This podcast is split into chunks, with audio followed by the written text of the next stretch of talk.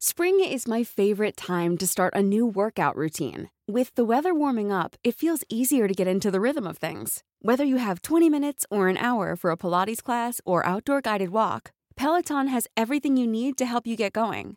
Get a head start on summer with Peloton at onepeloton.com.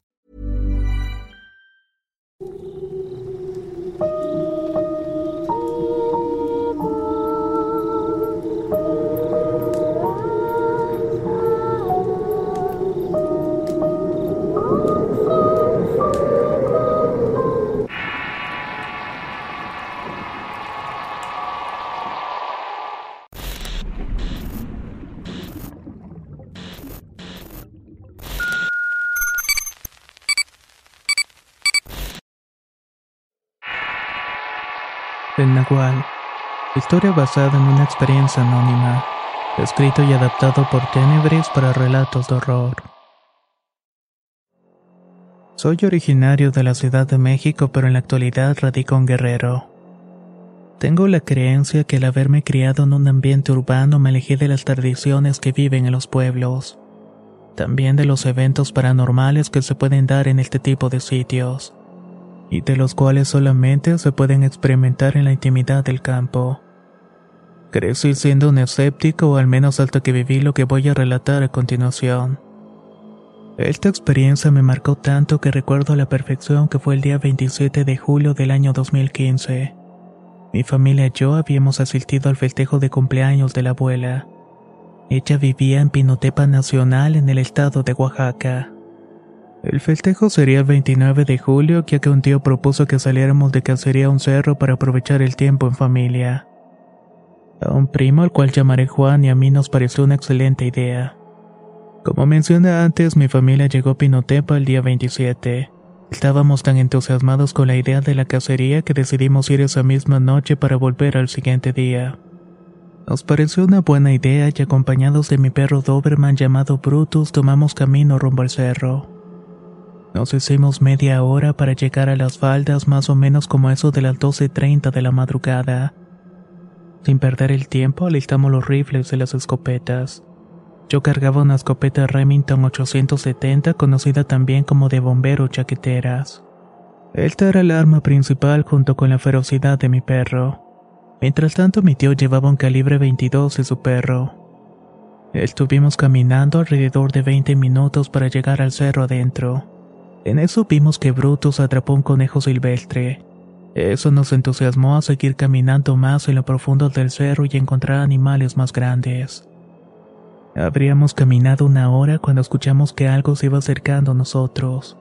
No lo pensé dos veces para cargar la escopeta y apuntar hacia donde se escuchaban los pasos. Mi primo estaba luzando con una lámpara deportiva. Allí alcanzamos a ver la silueta de una persona que poco a poco nos fue mostrando el rostro de mi tío. Se encontraba pálido y las extremidades le estaban temblando del miedo. Cuando lo vimos así, Juan y yo comenzamos a interrogarlo para que nos dijera qué estaba pasando. Lo que pasa es que yo venía caminando detrás de ustedes cuando escuché un aullido y sentí que algo me estaba respirando en la espalda. Me quedé un poco atrás, pero cuando reaccioné vine corriendo para alcanzarlos. Tras escuchar esto, mi primo y yo nos pusimos alertas. Nuestra conclusión fue que podría haber coyotes rondando y podríamos pasar de cazadores a la presa. Seguíamos nuestro camino hasta que en un punto vimos a un ciervo que estaba parado unos 100 metros de nosotros. El animal era demasiado grande, tanto que podíamos compararlo con la corpulencia de un toro. Fuera lo que fuera, entre los tres acordamos que ese animal sería un excelente regalo para la abuela.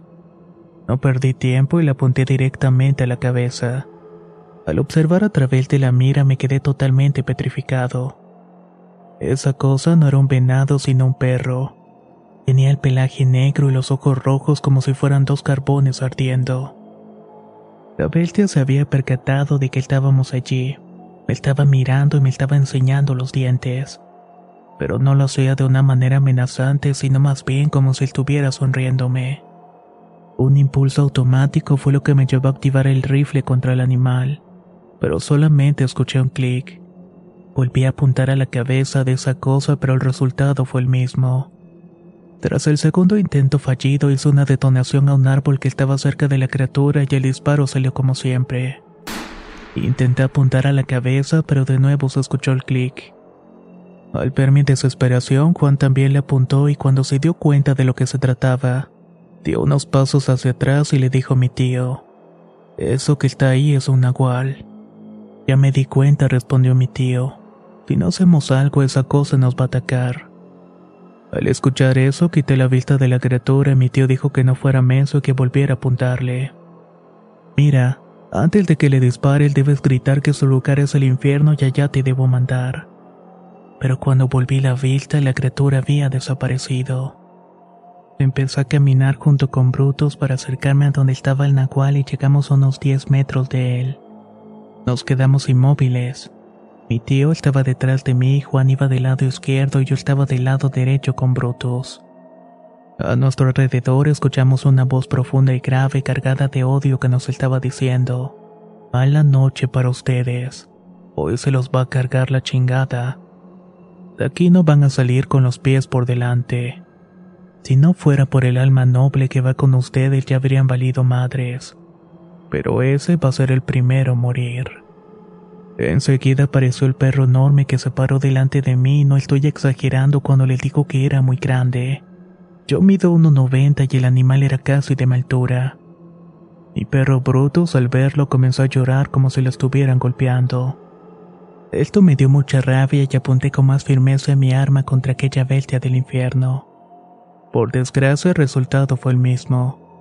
Sin embargo, se escuchó la detonación de otra arma y el animal salió corriendo herido con la pata delantera. El disparo había salido del arma de mi tío. En cuanto vimos que la bestia corrió, mi tío nos dijo que nos largáramos de ese maldito lugar. Teníamos un rato avanzando cuando me di cuenta que Brutus no estaba.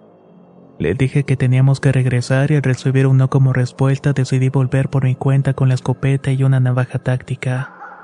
Guiado por los ladridos que emitía el perro, corrí para auxiliarlo. Corrí lo más fuerte que pude hasta que llegué con él a un ojo de agua.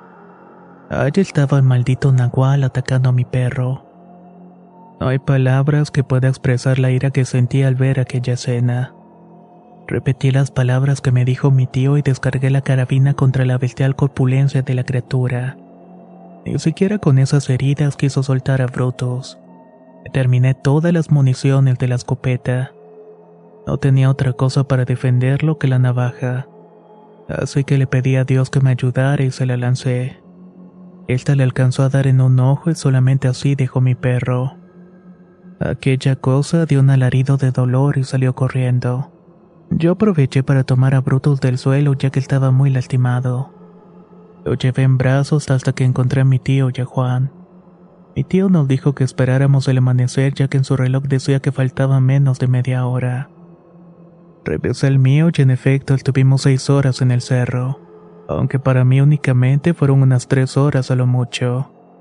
Cuando vimos los primeros rayos del sol comenzamos a descender del monte. Casi llegando a la parte más baja nos encontramos con un hombre de unos 40 años aproximadamente. Tenía la ropa llena de sangre parecía que no podía moverse mucho y estaba apoyado sobre una piedra.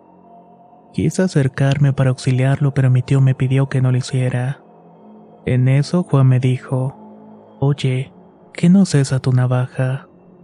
Volteé y en efecto, allí estaba sobre una piedra la navaja que le había clavado en el ojo al nahual.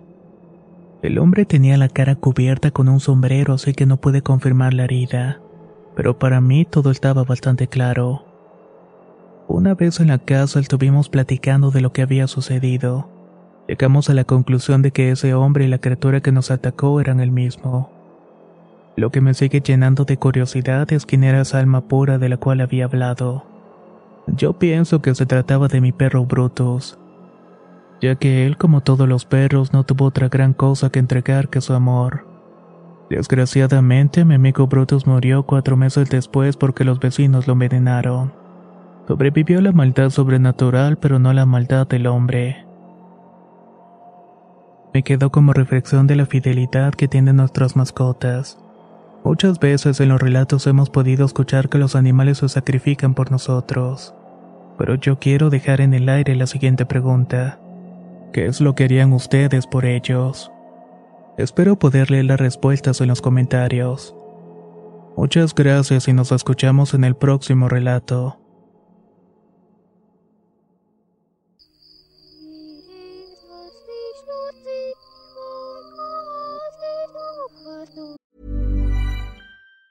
Planning for your next trip? Elevate your travel style with Quince. Quince has all the jet setting essentials you'll want for your next getaway, like European linen, premium luggage options, buttery soft Italian leather bags, and so much more. And it's all priced at 50 to 80% less than similar brands. Plus, Quince only works with factories that use safe and ethical manufacturing practices. Pack your bags with high-quality essentials you'll be wearing for vacations to come with Quince. Go to quince.com slash trip for free shipping and 365-day returns. Hey, folks, I'm Mark Marin from the WTF Podcast, and this episode is brought to you by Kleenex Ultra Soft Tissues your ally to help tackle your allergy symptoms this season. I love the change of seasons, but nobody loves pollen and all those other things floating in the air that make you sneeze during this nice weather. Kleenex Ultra Soft tissues are hypoallergenic and allergist approved. So fight back against watery eyes and runny noses without worrying about irritating your skin. For this allergy season, grab Kleenex and face allergies head on.